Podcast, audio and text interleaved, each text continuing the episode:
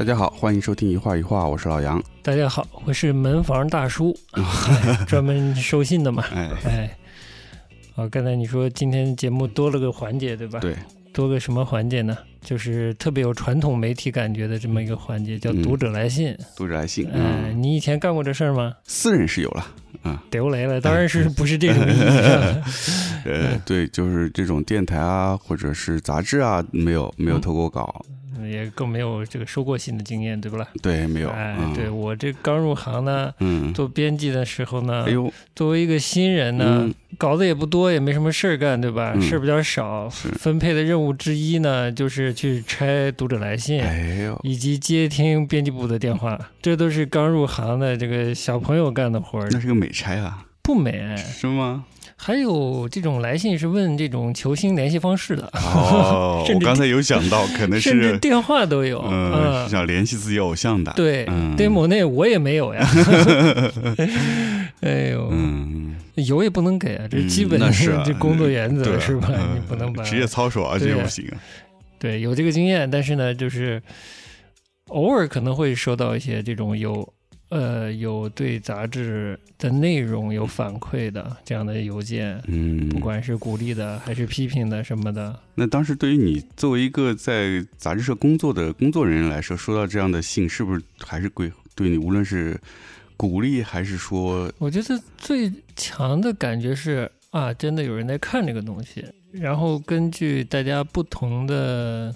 就来信不同的内容，会嗯真的觉得、哦，有不同的观点，或者说，呃，不同的人在看这本杂志的时候，他的投射或者预期是不一样的。嗯嗯，对。他会看的那个角度也不一样，他嗯留意的重点也会不太一样，嗯大概是这样的。有的人喜欢这样的栏目，有的人喜欢那样的栏目，嗯会让你知道，其实大家的兴趣是不同的，嗯，就在一个范畴下面才会买这个东西去看，真的花钱去看，对。更有一个读者的意意识。识。。其实我们之前节目里也经常嗯开玩笑说，我们的听友是特别高品质的，因为很少有跟我们有一些互动。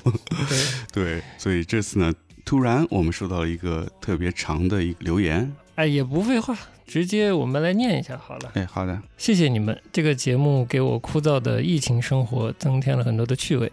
通过你们的介绍，我读了《亚洲教父》，然后《Happy Reader》杂志，看了阿泰，阿泰的好像是这么念哈，阿泰的很多节目。嗯，今天我第一次去本地的艺术馆看展览，特别开心。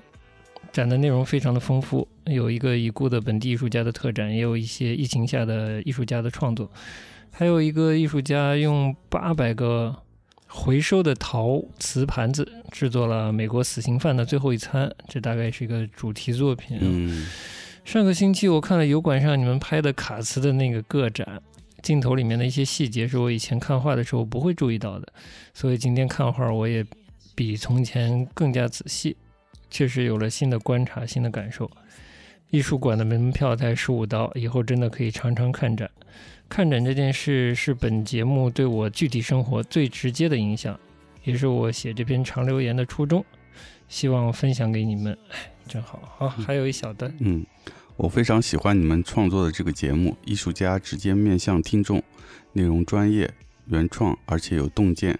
另外，因为过去一年我听了各种播客节目，我真心体会到一个好编辑对好的内容生产多么重要。祝节目长青！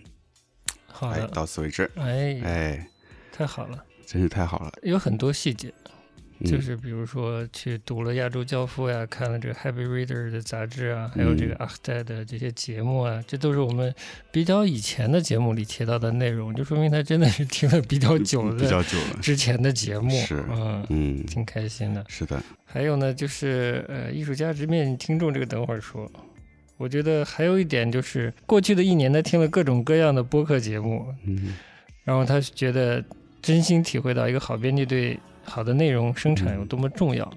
哎呀，这个我们就要不要夸自己？哎对，呃，我我只能说我也听之前听了很多节目，反正嗯。因为还是有些媒体经验，而且很早就是从小就听广播，嗯，所以大概还有点对节目制作这个事情大概有点概念。对，嗯，所以就不会把它做的太过于水，嗯，或者太端出一个专业的架子来灌水，这个还不至于，嗯。只能说我们大概也就是能做到这个水平了，剩下的就尽量努力吧。嗯是是是，对，我觉得比较好的是，他也看了卡茨的展览的那个视频，嗯，然后对他真的去观赏绘画有所启发，嗯，我觉得真的就特别好。是，收到的这个听众的留言呢，是其实就是我们之前说的，在 Patreon 上面订阅我们节目的这个听众，他其实四月份的时候就留了个言，我平常也不看，我也没看到。总之看了这篇留言以后，我觉得还是特别感动吧，也很欣慰。就是说，特别开心的是说，这位听友可能之前从这个留言里看，可能之前没有太关注艺术展或者艺术作品，那么通过我们的节目的一些。呃，分享他可能对这感兴趣了，嗯那么我觉得这是特别好一件事儿。哎，这是完全是我们的初衷，初衷。这个就特别高高兴，特别高兴，也替他高兴，就是是。他在生活中可能发现了一些新的乐趣，嗯，就特别好。哎，好，大感谢就到这儿了，到这儿啊，嗯。也希望有更多的听众能开始听我们的节目，是。在比较之后成为我们的听众，那就太好了。哇，好了，接下来广告，先说一个简单的我们的周边的产品。对，哎，去年我们辛辛苦苦做出来的 T 恤啊，一画一画的周边产品。嗯，因为做出来的时候天已经开始凉了，其实我们基本也就压住了，没有上架去销售。刚好赶上入秋了。啊，对，那时间点拿捏的 掐的死死的。所以呢，今年天也热起来，其实南方早也热起来了。然后我们就是把之前已经做好的三款 T 恤会逐步的都上架。嗯就是喜欢的听众就可以在我们这个 show note 里面的链接里去购买。哎，同时，我们网店上也有我们之前逐步在介绍的这个日本的啊，对，艺术作品，今天正题其实也之前在节目有陆续的聊到过。是吗？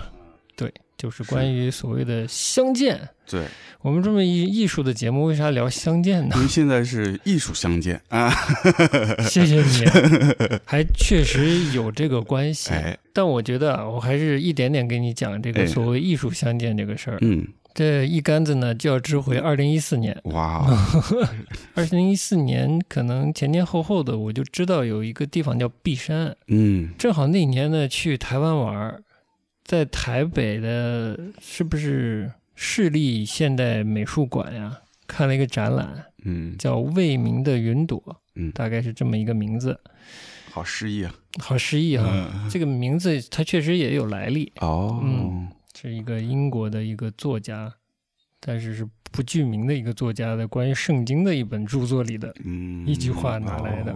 反正这个展览呢是关呃，它是台北市建市一百三十周年的一个纪念展，所以是跟城市建设、跟城市规划之类的这些东西，就这个主题是相关的。嗯，然后里面就出现了一个作品，就是欧宁老师哦，的当时的项目，叫做“碧山计划哎，”，在里面占了还挺大的面积的。反正我看了，我就很诧异。嗯，那你那会儿看到之前知道这个碧山计划吗？我有可能已已经经听说过，嗯嗯，因为当时如果没记错的话，当时欧宁他在更新自己的个人的网站，其实就是一个 blog，嗯就应该也有提到碧山了。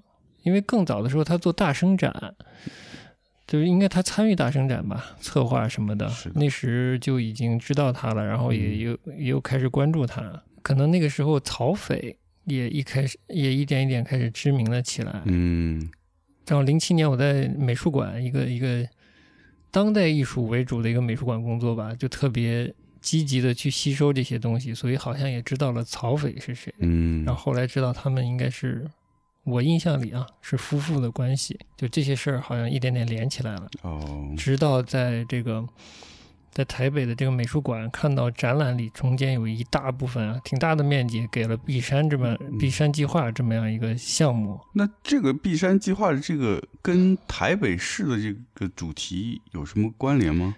这个展呢相对来说比较国际性，他就邀请了呃两岸三地都有，好像还有日本哦，的艺术家的作品，只要跟城市、啊，只要跟城市有关的，哎嗯，城市、城市记忆、建筑这这这个意义上相关的作品都有。哦，嗯，然后碧山计划，我觉得在这个展览里也算分量最大的那一系列里面的一个。嗯，用了整个场馆用了好大的面积，然后有很多厅，其中我觉得至少有一个厅这种体量吧，给了碧山计划，呃，展示了很多乡村，但是又有供销社，又有那种公有制下的，就是解放后公有制下面的那种那种乡村的痕迹在里面。嗯反正我看的挺懵的，我有点看不懂，就有点 像招魂的那种感觉。但是招来的魂是一个解放后的公有制的那个魂呢，嗯还是畅想一个农村文明、新农村文明的魂呢？我有点嗯嗯没看明白。好像里面有一个场景，我忘记看到的是照片还是真的搭了一点儿实物场景出来，就是像又像祠堂，又像一个公有制体制下面的这种厂矿厂矿企业的大厅啊之类的，有嗯标语有什么的，就现场搭了一个这样的景啊，印象不深了。但确实就是一概念很混沌，二嗯。乌托邦的感觉很重，嗯。因为也有很多的文献，文献又是跟农村和公有制嗯。和这个知识分子嗯。对乡村的理想嗯。景象的描述之类的什么的，嗯。还挺多的。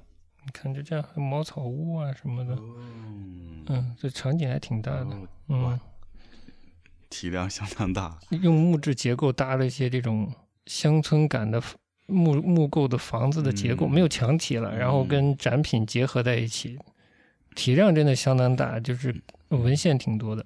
嗯嗯，anyway，大概就是这样的一个一个环境下嗯接触到这么个事儿，嗯然后对璧山开始打一个大大的问号。哎，璧山是什么妖妖怪存在呀？嗯 就是值得值得人这样去挖掘它，嗯而且好像要复活一个，通过它复活一个概念，嗯，还是新创造一个概念出来，令人挺好奇的。我了解到璧山应该跟你差不多时间，嗯但我第一个知道璧山是通过先锋书店，嗯，在璧山建了一个先锋书呃书局，呃嗯璧山书局，毕山书局，然后就觉得哎这是要干什么？而且就是说当时的各种媒体的报道很热烈，当时没有很深入去了解，但我只是远远的看这件事，就觉得是一些知识分子有一个特别乌托邦的理想，想在乡村，因为他在这个皖南嘛，皖南也是一个嗯，挨着你近，对风景如画的这么一个地域吧。地域是嗯，对，所以他们想在那样的环境里面有一个自己的小乌托邦，大家可以聊聊天，做做自己的畅想，对吧？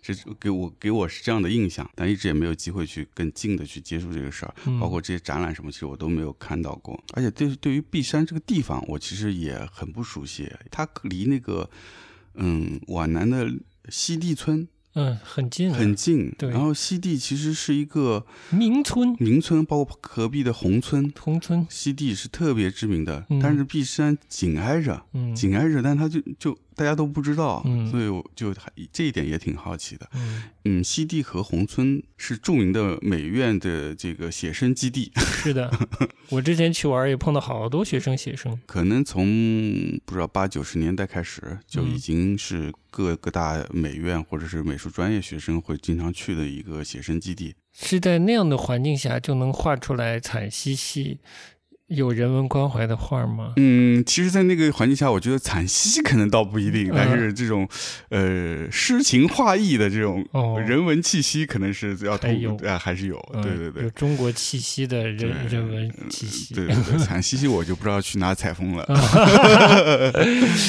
去内蒙，去新疆，去西藏。所以就很好奇，说，哎，璧山这个地方怎么就突然被这些知识分子看相中了，就过去了？嗯我看到这个展是一四年，但其实欧宁已经在二零一一年对，那个时期就已经开始嗯有这个璧山计划这些事情在进行了，但大家就是没去过那地方，不知道他到底在干嘛。但那有各种各样的文论之类的东西出来吧，特别知识分子气息的那些东西。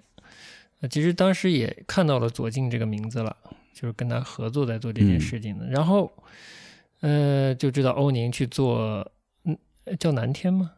那个文学杂志，在南天，对，在现代传播下面的。嗯然后后来南天没有了，然后渐渐的也不知道他去哪儿了。嗯然后在我们再在媒体上看到的时候，这个乡村相见这件事情，就更多的是左近老师在做的这件事情然后以这个璧山为依托，已经有不同的什么大南坡，还有大南坡其他地方的项目已经有，好几个类似的相见项目，哎，嗯。相见项目在做了。就是欧宁好像离开了这件事儿似的，在没有真的去过这个地方的时候，发现这大概看到的就是这样的。在这之前呢，还有乌镇也是热热闹闹的，嗯，以一个跟以以往不太一样的这种水乡文化旅游项目的形态出现的。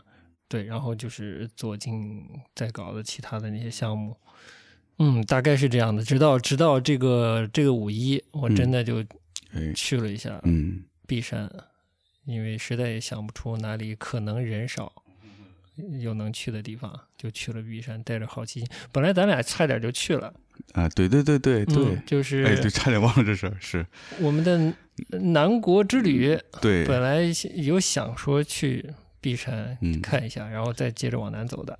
嗯对，但是路线路线太曲折，呃，啊再加上打听下来，觉得特别的旅游，呃嗯是，就我们就算了。嗯，我这次是因为我妈来玩，不知道去哪儿，所以就就当这是旅游去了，这嗯确实是当着旅游去的。嗯，嗯带了一点好奇心，当然当着旅游去的。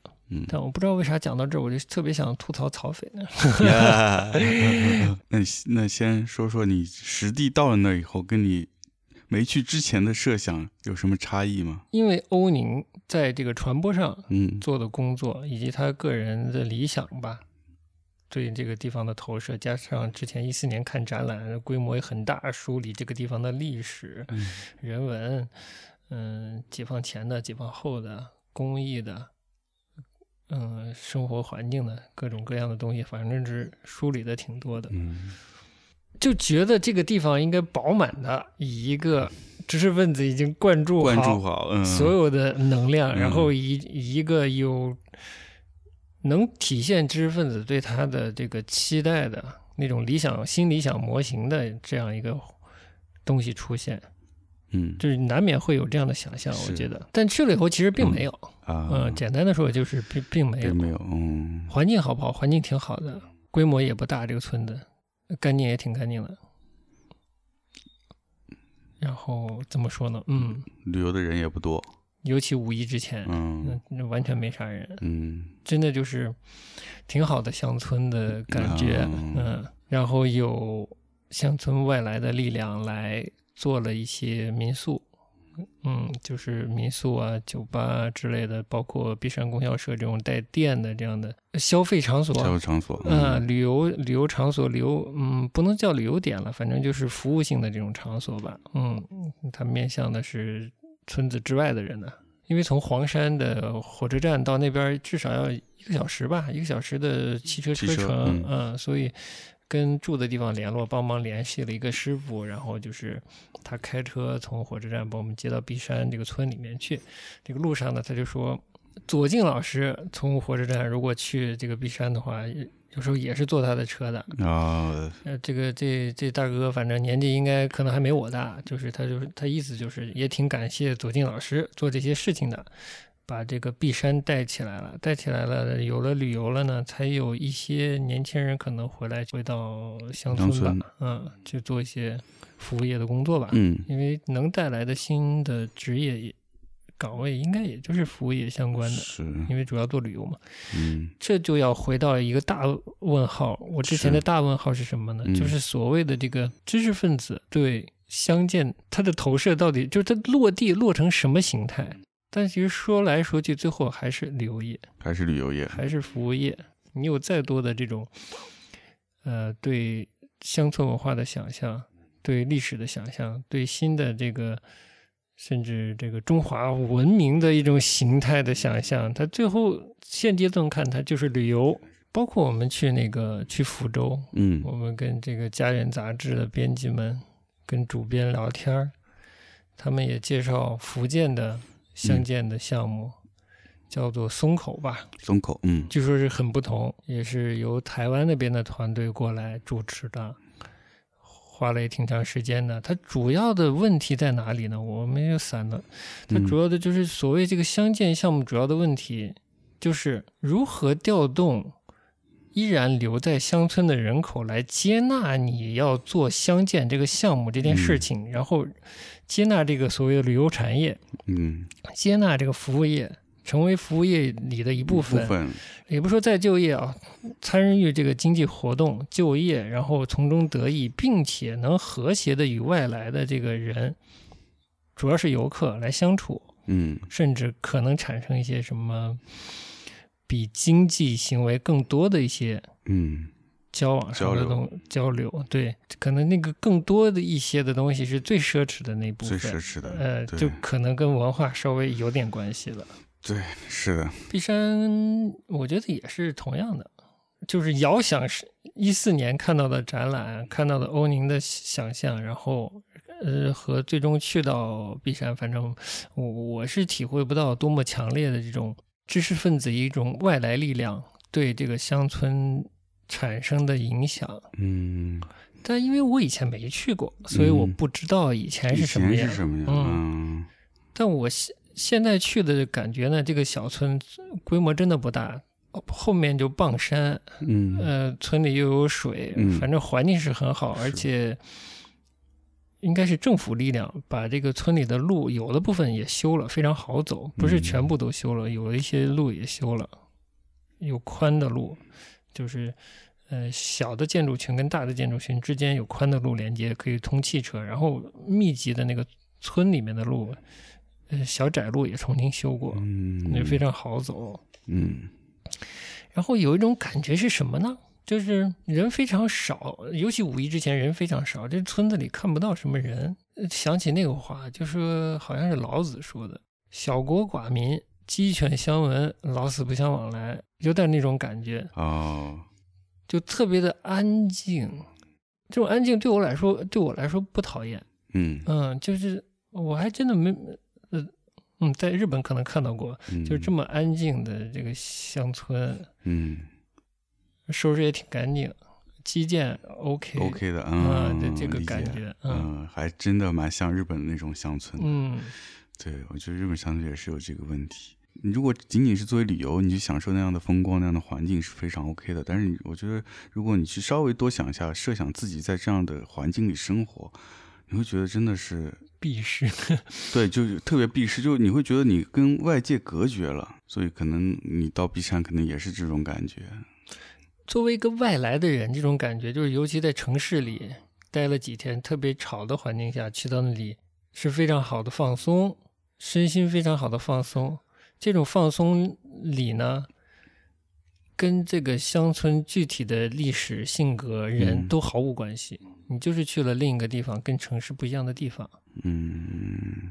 就作为我来说，我一边享受这个环境，一边就是在在想，嗯，这个相见嗯，这个知识分子情怀都在哪里？嗯。这个问号是有的。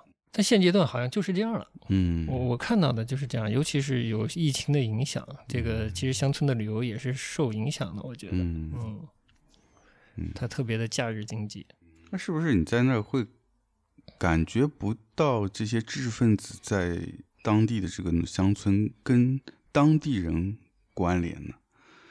就从你看到这表面的现象来看，我觉得就是这些，不管是所嗯，就是比如说璧山供销社呀，嗯。还有朱兰酒吧呀，嗯。就是这些呃外来的人、知识分子、艺术家，他们在这边做的这些嗯、呃旅游以旅游业为基础的这些项目，他会请当地的人，嗯。而且毕竟确实这个左近老师，估计欧宁之前也有嗯。做了很多文化交流的项目吧，对。文学家呀、艺术家呀，过去做一些展览啊，嗯。做一些交流啊，去还是会影响到一些当地人，嗯。嗯，接触到一些不同的东西。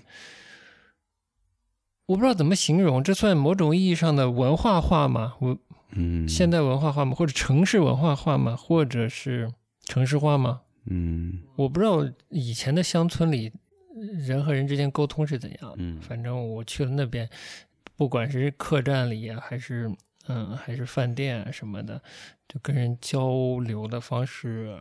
有有服务业的影子，也有乡村朴质朴的影子，都有。哦嗯，一种一种暧昧的中间的那种感觉，也会有一些现代化，不是现代化，就是改革开放后背后之后的影子。因为确实不了解这个没开放的乡村是怎么样的，嗯但我对没有开放之前的乡村其实并没有什么高的幻想或者期待的。嗯这倒是啊，嗯，因为因为人都迁走了，就是年轻劳动力都走了。我觉得就是我我这又是特别呃笼统的想象，就是留下的嗯会有多多少少会有一种委屈和是类似于积怨的东西啊。嗯可能说大了，积怨这两个字可能说大了，但可能有点这种感觉，嗯这种情绪有一点有一点点可能会留在那里。但就看到的是这样的一个村落吧，它不是你也去过乌镇嘛，它不是是一个乌乌镇那样整个村落全部被，其实乌镇可能都不算一个村落，它这叫乌镇嘛，它相对要发某种意义上更发达一些，嗯。是一个曾经是一个很繁华的村呃镇吧，乡镇乡镇，嗯，嗯。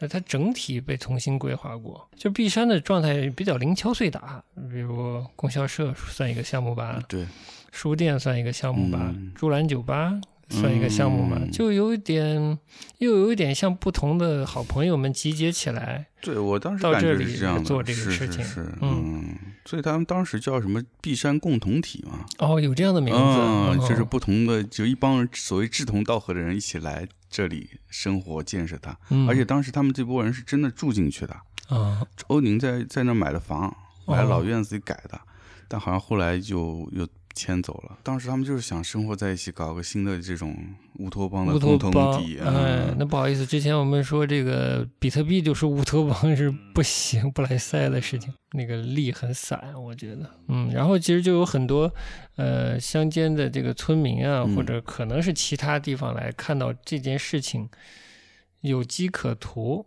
我是这么说，应该也不算过分吧？嗯的人也在做这个呃民宿项目，甚至看到可能是由于疫情的影影响，有的这个民宅刚装修好，但是挂牌说还在出租。哦，嗯，就可能上一个项目正好遇到了疫情，做不下去了，嗯房东要再出租这个东西，大概就是这么一种情况。嗯你要说要要看到多少这个知识分子、呃、城市文化人注入嗯，乡村的，给乡村带来的新的面貌，嗯我觉得我没有看到太多，还不如应该是不知道是镇镇啊还是县这一级给这村里做的基建，嗯，就翻新来的更直观更。直观啊，路灯、嗯小路，然后特别清清澈的那个路边的小溪，那个水沟，哎，当时他们那个璧山计划的那个有个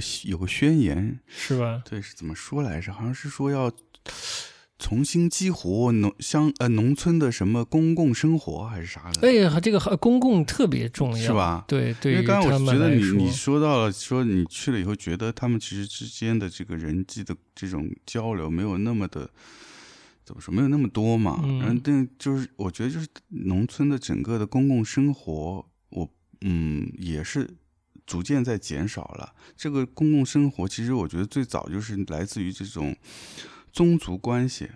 它的这种祠堂啊，我们宗族啊，就维系，可能一个村就一一个种姓，或者是两三个姓，对，大家就是生活在一个小村子里面那，边有一个大姓，然后我们全部是围绕在这个这种血缘的这种关系、宗族关系下对来生活，所以它还是嗯有很强烈的这个交流，或者和公共的生活，无论是做一些节日啊，还是别的什么祭祀的活动，但到了现代化、城市现代化以后。整个乡村空心了，壮年全跑出去了不，这这已经是第二轮了。啊！这已经第二轮了，对对对，第一轮是嗯第一轮是解放后的这个、呃所有制的改革，哎嗯，这个乡村进入这个不是有供销社、供销社，生产对对对对，嗯，对，指派的这个生产任务，这个就这个宗族关系，它的生产分配、家庭关系其实都不一样，都不一样了。嗯，对，在四旧该破都破了。是啊，嗯，对，对，再往下就是这个改革开放，年轻人都出去打工了，那整个就剩下老人和这个孩子。嗯嗯，大家就你这个提的特别好。其实现在乡村里留下的老人，都是解放后的老人了。嗯嗯，对啊，基本上都是了，是啊，嗯，稍微在年轻年的、中老年的，都是经历过，他那环境完全不是乡村环境了，就是你所谓的那种宗族关系下面的那种乡村了。对，所以自然他的公公共的活动就少了呀，嗯，呃，就所以这个他们知识分子去就希望重新激活这种公共生活嘛，嗯那在这种公共生活，我不知道他想要通过哪些层面来激活这些东西。你说的非常好，就比如嗯说我们这种不算一厢情愿吧，拿着城市文明，嗯，这种城市文明其实是西方来的文明，本来就隔着距离。我觉得这种现代的所谓文明，是，呃，进入乡村想激活它，还它还带着一种底层建设的这种意图嗯，在里面。其实这这是非常难的，你怎么想就觉得特别的难。嗯，有新的人才能有新的人际关系，关系对，而且有新的生产关系才能有嗯新的人际关系，有新的家庭关系才能有新的人际关系。我觉得是，这些都不太满足，嗯嗯，年轻人口不够。呃，就像我们说，现留在村落里的这个人也不太一样了。嗯，我不知道怎么说，就你的那些理想，你怎么传播给他们？这这时间得长，就就可能得一两代人是的，才可能说去看你这个实验嗯，能达到一个什么结果出来。对的，我应该跟你讲过，我就觉得这种呃知识分子的带有一厢情愿色彩的对相见的投射，它没有改变经济结构，嗯是改变不了乡村的基本现状的。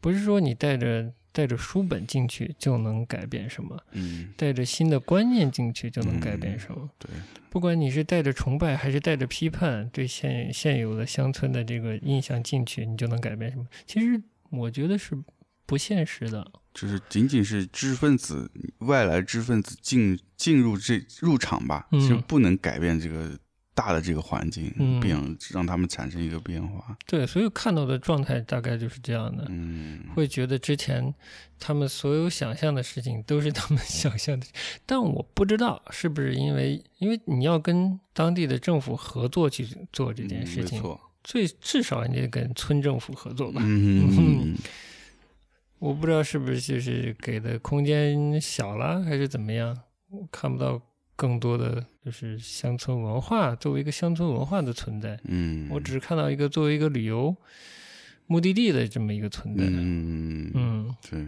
嗯，那即便这样，作为旅旅游目的地来说，还是很好的。对对，我刚才也想说，就就是听你的这个经验，就觉得至少它还没有变成一个景点化的一个地方，对啊，但是它又有一些旅游，对，它没有被嗯踩爆啊。对，没踩爆，嗯，就这点 OK 了。嗯嗯，那基础的设施 OK。嗯，嗯而且还是有客流进入，对吧？嗯能让这个所谓的这个休闲旅游经济能转起来啊。对的。嗯，嗯但我对所谓艺术跟乡村建设、嗯文化跟乡村建设的这个关系，到现在我还是比较打问号的。嗯但也看得出来，就是这个你不说我不知道，就是乡建这这个件事情嗯开始越来越受到重视了，嗯。是跟国家层面对农村嗯，甚至包括自然环境的这个这个重视，战略战略意义上的重视，战略意义。是有关系的。是是，嗯，对，之前就是“十四五”计划嘛，国家就有一大章节在说这个所谓的乡村振兴，嗯，当然里面有崇高的一些目标吧。哎，嗯，国家至少现在意识到这个事儿，在想要去做一些改变和调整。第一个是这个所谓的可持续化发展，就他希望农村也是一个可持续的，而不是以牺牲当地的资源、牺牲当地的一些优势来换取短期的一些经济上的那个发展。那嗯，这个当然是一个嗯好的方向。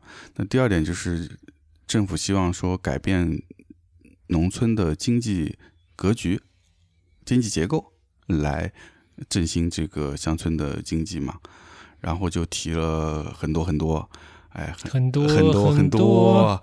这些点啊，基本上重点还是在旅游，嗯嗯，就没有逃出这个东西。嗯。那我觉得就有一个问题了，就是说，农村发展旅游这也不是一年两年、十年二二年的事儿，就很已经早就有了九寨沟啊，还是什么这些地方，这旅游资源丰富的地方，那都是农村中的农村啊，那都是 嗯都发展成景点了。那到了别节假日，就你就平时去旅游，那人都踩爆的。嗯那你你说，如果从仅仅从活化经济这一点来说，已经有这些案例在了呀。那你现在提的所谓的振兴乡村方向到底是什么？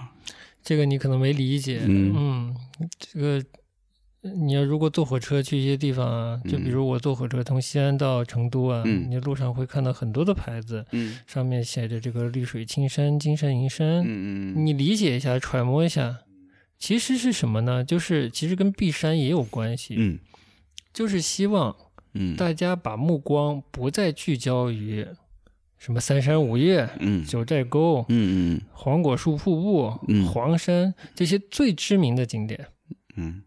想打造出更多的小的就近城市人口就能排解城市压力的城市压力的这样的 自然的环环境境，嗯呃，而就近的呢，也解决这个离城市近的嗯。这些乡村的这所谓活化呀，这资源的转化呀，嗯，呃，重要要素的高速流动啊。哎呀，你看我没少看新闻是吧？哎呀，真是 真是关键要一套一套的要高速的流动，其实说白了就是要经济，经济，哎，说白了，就是要经济。原有的那些著名景点早就饱和了，好吗？嗯不需要你再做什么农村工作了。嗯你无非是升级，那就看，就像我们之前说的，就看当地领导嗯和相关的部门他的他的水平了，能把嗯这个相关的配套做到多好，对吧？嗯。剩下的要挖存量嘛，嗯。那就是比如璧山这样的地方，嗯。可能未来会出现更多的地方。嗯。但是之前爆发过一波民宿，可能也有一点点启发的意义或者之类的，嗯，就发现城市人确实需要出去玩儿，是，嗯。就是发现这种需求。因，为咱们不掌握数据，嗯指导性的方向应该还是有一定数据支撑的，嗯。就是旅游业的潜在的容量和这个经济规模，嗯。可能还是做了一些预判才去做这件事情的，嗯，包括每年的曾经的这个海外旅游，对，这是很大的这个资金外流嘛。嗯，那你如果在国内，我们现在要打造双循环，嗯 那最好能在国内的旅游市场去做这个循环，那不是更好吗？对是吧？是你总比换成美金、换成欧元、换成日币到外头去花，嗯对国家更有贡献。贡献，对不啦是嗯是是是，我是这么理解的啊，这是经济层面上的。还是经济层面。这个可以跟这个七普嘛，第几次人口普查也挂钩起来。对，这次人口普查也是出了各种新的数据嘛。我觉得今跟我们今天的话题比较相关联的嗯有两个数据，一个是这个城镇人口和乡村人口占比嘛。嗯呃，城镇人口现在是占百分之六十三点八九嗯，然后乡村人口占百分之三十六点一一。嗯。最主要的是这个上升率，就是从二零与二零一零年相比，城镇人口比重上升了百分之十四点二十一。嗯，就是说，我们其实整个现在国家发展还是在一个城市化的过程中，城市化的过程嗯中，嗯，这个趋势也是还是会往下走的。其实这个很久之前就听到了，我们是希望嗯。国家的这个产业人口比例向发达国家靠拢。嗯发达国家靠拢呢，我印象不错的话，美国的农业人口是在个位数的，百分就是占占比是百分之个位数的，没记错的话。嗯，我也有这个印象。那么就是毫无嗯疑问，我们这个中国现在的目标，其实肯定也是往这个方向在努力吧？我猜的啊，是就是要看要看城市的容纳容纳能力，以及对这个小中小城市、二线城市，甚至是更低一级的城市建设，未来是不是会变成重点？嗯，因为其实北上广这些一线城市已经没什么，真的，你再拆再建又怎样呢？对对它只能摊大饼，摊的特别大。是它其实反而是变成一个低效率的一个所在。嗯咱们都去过这个呃日本、欧洲什么的都去过嘛，对吧？不，有个重要的印象就是，其实重要城市规模也不是很大，对的，反而是靠这种高速的交通连接起来，让它形成有效的网络，有效的网络，嗯而每个嗯城市呢是高效的，对呃完成它城市特色的功能。对，我不知道未来是不是中国也会往这个方向发展。嗯没错，的确是在欧洲也好，日本也好，就是这种住在嗯重要城市周边，然后坐火车上下班的情况还蛮普遍的。嗯嗯，他不需要居住在真真的居住在这个大型的城市里面，他嗯，就居在周边，他一样生活很方便，也可以享受到都市生活。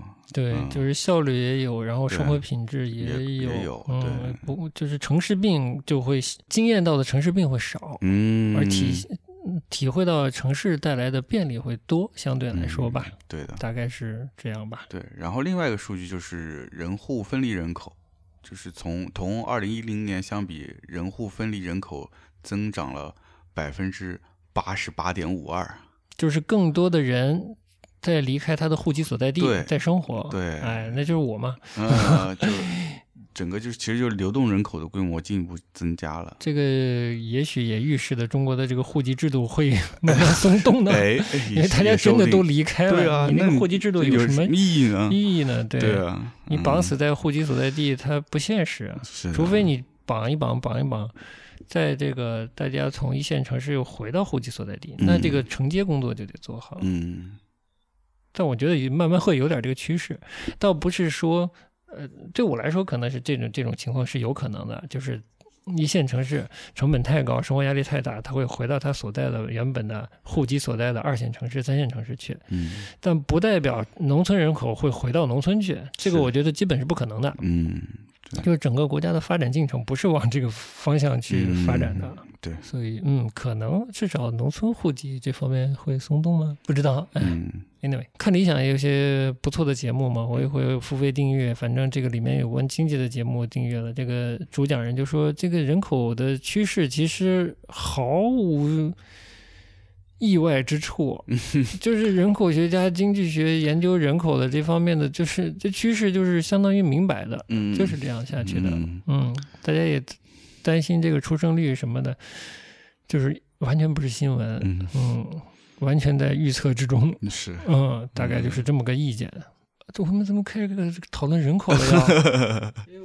我国这个计划生育制度松动的比较慢嘛，跟生育率的这个下降速度来比，松动的算比较慢的。嗯为什么慢呢？我之前有个猜想，就是因为城市的容纳能力是不是足够，啊，完全放开，这个我不不去细讲了。当然呢，可能啊，未来的这个乡村呢会变成迷你城市，然后形成旅游旅游迷你城市之类的，这个趋势嗯可能也是有的，就是集约型的，有好的服务能力的。嗯，但这个估计得一代人，但可能是政策希望看到的这个乡建的未来啊。嗯，我猜测啊，应该不是希望看到真的看到一个小国寡民、击穿嗯。相闻老死不相往来的那种 那种状态。是。啊，经济层面的大概就这么多吧。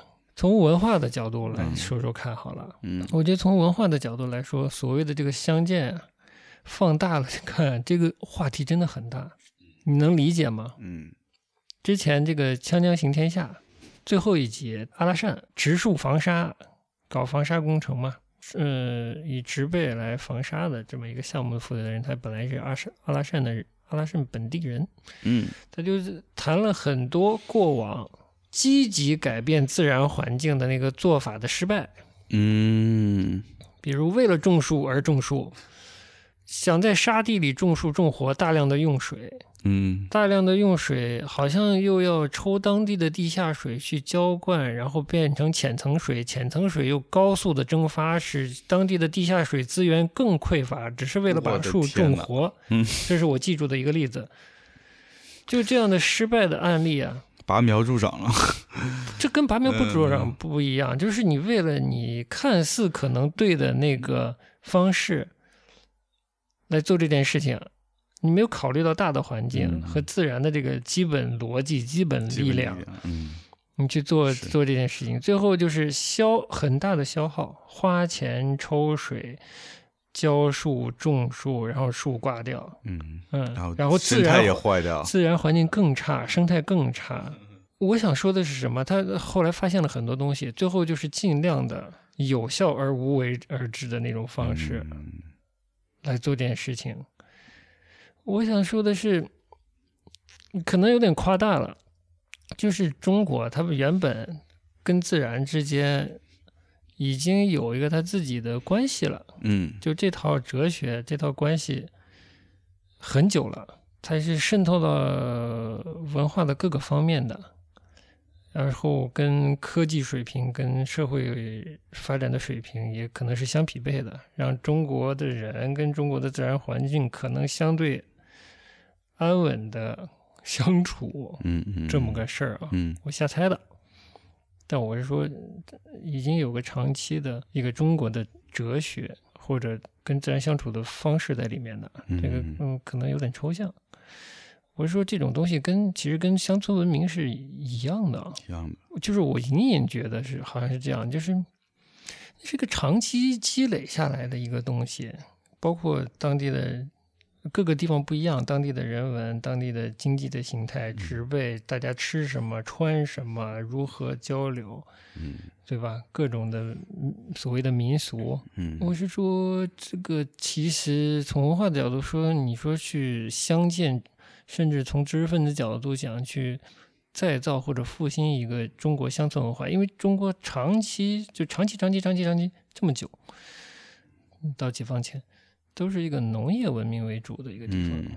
其实是夸大一点的讲，就是你如何跟曾经的农业文明去做一个衔接，衔接，对，就是做其实中国文明长期是个农业文明嘛，这个工业的甚至到现在这个东西是非常新的嘛。嗯。我觉得日本可能啊，我猜测日本可能算是比较好的有取有舍的保留了之前的这个农业文明形成的那些哲学观念、礼仪、文化，嗯，而且日常的生活习惯，对。这它保留了一部分。对，我们的问题就是几乎其实都没有了，所以这个我是觉得这是一个从某种意义上讲，你说夸大一点儿，相见啊，包括那种乌镇这种镇建，各种曾经在农业文明下面发达过的村镇，你去复兴它。相当于你要复兴一个关系，就是现在的中国人跟 过往中国人，就农业文明这下的说的太对了，这个关系，是隐隐有这个感觉，嗯你就打通这个关系，复兴这个关系，让这个关系衔接上，再次成立，再次自洽，再次嗯，让它是能立足于这个当下的社会，嗯。这个很生活的各个方面，它是能存在的，以人的日常生活为一个基础，嗯。把它传下去的，对，能实践的东西，嗯。是其实恢复的是这个，是，嗯。它需要各个方面的条件，自然是一方面，对吧？依山傍水这些的，是，呃，生活环境、生活，嗯，生活细节，人与人的人际关系，人之间的经济关系，劳动的方式，产品被标价的以及被认可的程度，各个方面嗯，都是的。所以可想而知这个难度多大，这是个我怎么想都是，其实是一个非常复杂的东西。当你想简单的话，就是可以，它很简单，嗯最后就就是变成提取一些表面的一些东西，比如说陈列出来。陈列出来，哎，比如说他们当地的一些民俗手工艺、物产，对吧？对，这不管自然的物产还是手嗯工艺物产，对对吧？可能有些当地的风貌。是，这个我我说的不好听点，这算是红灯区级别的这个相见。真正更深层次的一种传统的精神文明和现今现代生活的这种连嗯接，对，现在太难了嗯，太难了。因为就像你说的，我觉得现在的这个现在我们的城市生活其实就是西方的城市生活，嗯没有连连接上过去的我们中国。嗯那农村可能还保留了那些嗯中国农业社会、农业文明留下来的那些生活习惯也好，各种风俗也好，就是这两块儿它完全没有接上。对，这也是你讲的也对，这也是为什么很多这个文化人对保存的相对好的这个村镇，嗯，古典有古典风的这种村镇，有浪漫想象的原因。对，这是也也是一种身份的一种想象，中国的这样一个身份的哎呦，你说的太好了。嗯，对，它有了一点物质基础嘛，这些房子牌匾对，这些东西都在。我觉得特别是这些知识分子去过国外看过看见识更多之后，嗯他必然会反思：那我的这个身份，作为中国身份，现代中国的身份到底在哪里？嗯，非常好。对，就像你说，日本是个很好的例子，它的农业的文明其实是有继承下去的，即使在他现在当代的生活里面，嗯他的很多的习惯，我各种各样的层面，他都能看得到。嗯但我们这儿就是脱节的就非常厉害，嗯 嗯，所以这些知识分子才会有一个民国的梦，嗯嗯，因为感觉民国是一个接续传统农业文明和现代生活的这么一个一个点。对，在这个角度上，我们不能太苛责知识分子对那个时代的想象啊。嗯，身份焦虑真的不算，就是不矫情不做作，我觉得确实是存在。存在如果你细想的话，是，我们再说窄一点，放到艺术上也是一样的。是一样的你当你做什么艺术跟自己的关系理不清的时候，那个东西是也做出来了，那 你绝绝对会别扭吧？嗯，我觉得也是可能日本的这个艺术进入所谓的西方当代艺术语境有困难的一个原因之一。嗯，就是其实它商业化的层面上设计，甚至中国大陆那样的对，各种服务有服务性质的那种创意、对设计、平面设计、产品设计、产品设计、建筑、建筑、嗯，服装，服装，对吧？工业设计什服？装比艺术做的还艺术，对，就 就都接很接那个国际轨道，而且让人服气，服气。嗯，全世界服气。对，就是当代艺术就，艺术反而不行就，就那么几个人就没了。有些他自己，我不知道是这种身份的嗯这个日日本的原有的这个承接的比较好的这种文化身份和西方的这个文化语境，它还没有完全融合起来，或者本嗯身就是没有那么融合的。一个是继承的创新，而艺术，尤其现在的西方的艺术，就是纯的观念创新和批判的那种创新，那个好像不跟日本社会的这个运作好像不是一个逻辑。完全不是一个逻辑。对，这种逻辑，它在日本本土就很难生存。很难生存。我不知道，都市里会不会容易一点，对但放在整个语境下看，好像不嗯那么容易生存。对，就是一个非常挑衅的、非常夸张的、过分的、抖机灵的、聪明的东西出来，他会嘲笑你。嘲笑你。所所以那个村村上隆一直在各种渠道说自己在日本不受待见嘛，嗯，然后他也看不上日本那些艺术圈的人，他觉得他们不懂得呃西方当代艺术的玩法，嗯，所以他们也玩不进去。但他能在那儿玩的顺风顺水，但他在国内就不挺不招待见的。日本艺术我们放一放，我觉得日本的艺术这个话题真的很有意思，不是没有机会，对但可能缺少一些新的刺激。单纯的做西方逻辑下的东西，他们自己这关好像就过不了，所以肯定做不好。但是怎么像其他那些领域，保有自己性格的程度上，又把创新做得特别好呢？这个可能是个问号。如果我们有什么想法，以后再分享。哎好的反正文化这方面，我就想到这个，其实嗯相见这件事，其实嗯，意义非常是是大。你这个这工程。其实也非常大。我之前其实你那方案我也有想过，但是始终没有一个回到这个身份上，我觉得就嗯蛮能把这事解释清楚。嗯，所以我们展开想象会会怎样的？反正现在农业本身的科技化这件事情看起来也是挡不住的。挡不住的，对，嗯这“十四五”里面也提到了，就是农业的科技化的这方面，嗯高科技化、低人力的方向发展，也是向发达国家的方向在发展，嗯，就是人力使用越来越少。那这个乡在哪里呢？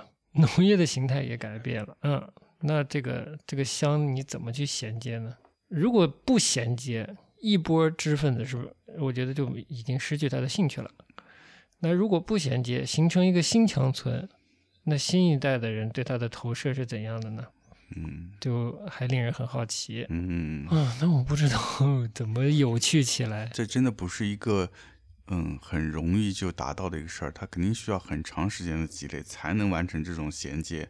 那一批外来的这个知识分子进去就能解决的事情，嗯，而且即使你你在那搞个五年十年，搞完了你没兴趣你走了，那你留下这摊给谁给谁持续下去呢？那有兴趣的人接手啊，因为我我已经知道了，嗯就是一旦这种乡村建设形成热潮以后，乡村也有它的 GDP 了，就是乡村的搞地皮了。哎，有了，已经现在已经有了，这个啊嗯，所以你炒热了，你可以走，啊只要我这热度还没变没有下去的话，还是有机会的，在经济这个嗯层面上是有机会的。我觉得还是依赖两件事情，就是有新的人有有余裕、身体力行的去这样生活。先不是说去做服务业吧，看能不能这样生活，嗯形成一种新的生活方式。嗯它一定不能，我猜测啊，我不知道日本的情况啊，就一定不能是只有服服务业和旅游业的一个村子。嗯我觉得它内生不出来太多东西。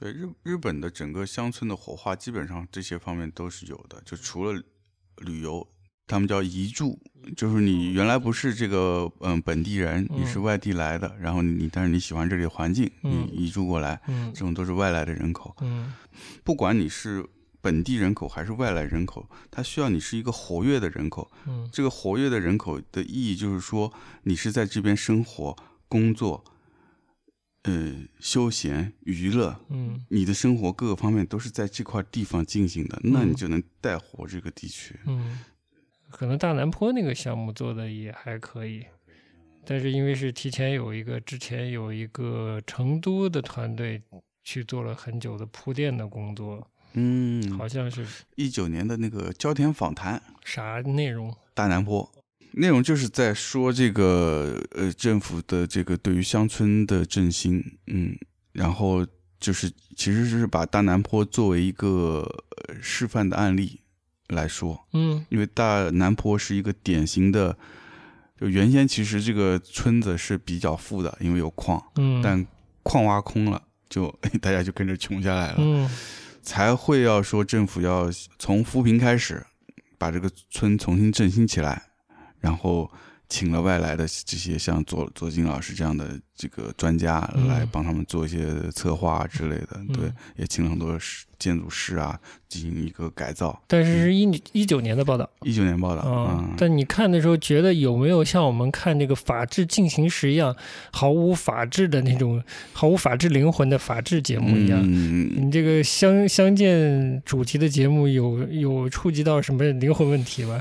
不管是经济层面的、文化层面的，因为经济层面的，你就要解决这个乡乡村的这个呃新的产业、新的产业的这个上下游的配套，以及人的工作、人的工作以后这个利益怎么分配，谁来分配，谁有这个权利来分配，对吧？对，得到利益以后，怎样更新这个村？嗯是不是？这个嗯村不现在抽抽空了吗？人和物进来以后，怎样重新复活这个乡村的活力啊？嗯这些方面有有有有触及灵魂问题的这些部分。基本上没有宣传片，宣传片，宣传片，嗯当然会提到一点点，比如说经济上，嗯他们可能有物产。嗯啊、比如说他们在那个供销社里面开了一些嗯固定的一些这个展呃不叫展位了，就是柜台吧，嗯就是本地的农民的生产的一些物产就可以直接放在那哦边销售，然后跟现场可以跟他们做结算，哎，就是哦有这样的一些镜头吧。那璧山呢？之前也是这样的。方所在那儿建个书店，哦提高了大家的这个精神文明，哎，生活哎，大家可以在那儿享受哎书籍是吧？嗯知识，嗯嗯，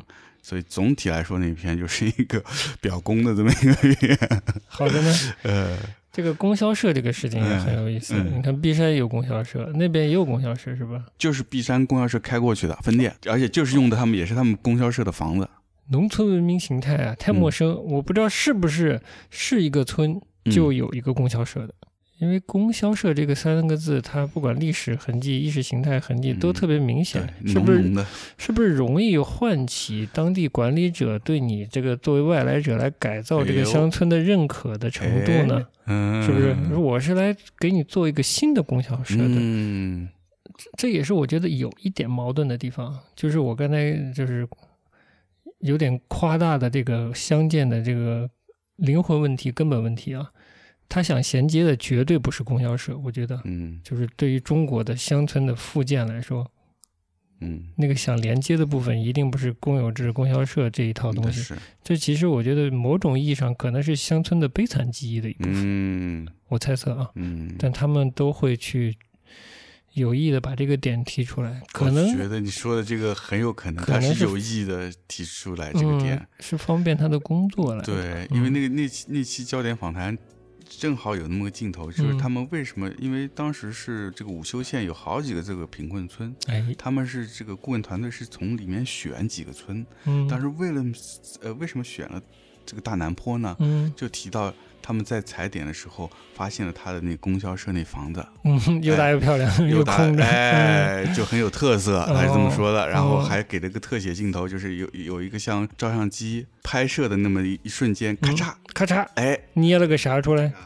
把那个景变成一张照片，做了个特效，哦啊，供销社门脸儿给做了个特效。就，说明选择这个大南坡，我觉得这个供销社本身也是引起他们注意的这么一个点。有符号性意义的。哎，你这个观察还挺 细致是吧细致细致，呃，就这反正会变成一件大事儿，我觉得可能会有越来越多的人参与到类似的项目里，不知道嗯是作为专家、知识分子、个体，还是说慢慢的甚至会衍生出来一些相见团队，嗯甚至设计院，这国有设计院下面都有相见小组嗯，之类的这些这些东西啊，这个未来不知道会怎么样。我觉得，嗯，就这个趋势是特别明显，是我觉得我们自己身边的很多朋友其实都参与其中了，对不对？比方你比方说那个刚才说的那个松饼，啊，松饼呢，确实比如，说上海这边李李老师，嗯，嗯，那个叫什么晚店的老板也去那儿做过展，其实哦多多少少这些，包括顾青做陶瓷的顾青嗯也去那儿做一些讲座什么的，嗯，就是包括林毅也做也做这个乡建的项目，对不对？就感觉身边人好像多多少少都跟乡建会有些关联。哎，只能说呃这个肯定是背后有一只大手，有有这个驱动力，就是发展农村呃乡村建设这个驱动力嗯在背后是应该是有关系有，关系。但可能更快看到变化的，可能是二三线、四五线城市，嗯我猜测啊。对，我们只能抱着最好的愿望去期待这个事情了。嗯二三线城市、四五线城市真的有质量的发展，人慢慢的嗯一线城市慢慢的变成一个更低压力、低密度一些的地方，而二三线城市是更有效也更宜居的地方。嗯，然后这样的城市，就是就越来越多的城市开始有这个余裕去想想象想象一个乡村生活，然后以他们的方式去参与到乡村生活里。甚至是一些，比如说，现在越来越多的不是留守儿童，留守儿童都是一回事儿了，嗯是是呃这种移民，嗯嗯，这种流动所属于流动人口嘛，从乡村流动到城市，嗯他们慢慢会。会不会有一些人在有条件之后呢，重重新去想象自己的家乡？那那希望那个家乡不要太破败啊。嗯 就是也是在这个乡村建设之后呢，它保留了一定的人口和一定的这个基本的嗯基建基础，嗯然后他们会去做一些实验，嗯跟不同的城市中的力量去结合做一些事情。嗯呃，可可能是有可能你单纯是那种铺铺项目的形式的那种相见，肯定它就是一个经济项目吧。经济项目对，嗯就跟拿这个大户人家的祠堂改成小的博物馆是一个概念。对，对嗯，这个不太值得期待。对嗯，对，我同意。我觉得二三三四线、四五线城市是还是值得期待的。嗯而且还有一点，我突然想到是什么呢？就是为什么大搞这个乡村的建设，嗯就是这个农民工这件事情。哦，就这么多的农民工，呃，可能不光是农民工啊，再比如他以前开大车，嗯现在开小车了、嗯嗯嗯，之类的啊。对，其实现在很多农民工在城市里都是以以另外一种服务业嗯。呃总结的非常好，嗯。就是可能很多的这个外来人口呢，他以其他的服务业的形式在做做在劳动了，在工作了，但是城市中这样的服务业提供的这个薪水水平啊，这不足以让他嗯。在这个城市长期的生活下去。对，是不是有一个他可能要回户籍所在地，所谓，回，或者是至少回到家乡省份里比较大的城市嗯，之类的，对，有这个需求。很明显，之前教育特别精英化嘛，嗯然后很多尤其这个教育资源又特别的不均衡，导致很多当时当下有很多这个在中间年龄的这个生产力啊，他他接受的教育水平并不高。嗯，反正各种理由，我觉得他们可能是最后会选择离开正在工作的一线、嗯超一线这样的城市。嗯，对的，它又城市化了，嗯，其实它对。城乡确实是有差距的，有。它它已经城市化了，它是可以跟城市的这一套规则、呃行为方式来衔接的，可以交流的。那是不是回到小一些的地方，做一些我们这个政策上扶持的这些产业呢？它可以继哎续更轻松的生活。嗯，然后所谓的这个乡村振兴这件事儿也、嗯也有效的运作起来，就是吸纳不能长期在城市工作的这样的劳动力。嗯最基本的讲就是解决民生问题。嗯好了，也不瞎猜测了，只是说这个趋势可能会是这样的。那我们就看这个，我们更关心的是可能所谓文化层面上会有什么变化，令人期待，但是还是静观其变。嗯嗯，如果有机会能能做一点什么有意义的事情，也绝对不推辞。我觉得这是嗯完全是反，正听我们节目的听众也都是素质非常高的听众，也可以留心一下你嗯身边的对所谓的相见的项目。嗯，可能在你自己生活的城市周边就有很多这样的嗯项目，也可以关注一下，说不定你的工作也会有相应的关联。如果你能跟他产生一些关系，也不错，嗯，对吧？是的，嗯，行吧，那嗯今天差不多就这么多，好嘞，那我们下期节目再见。再见。拜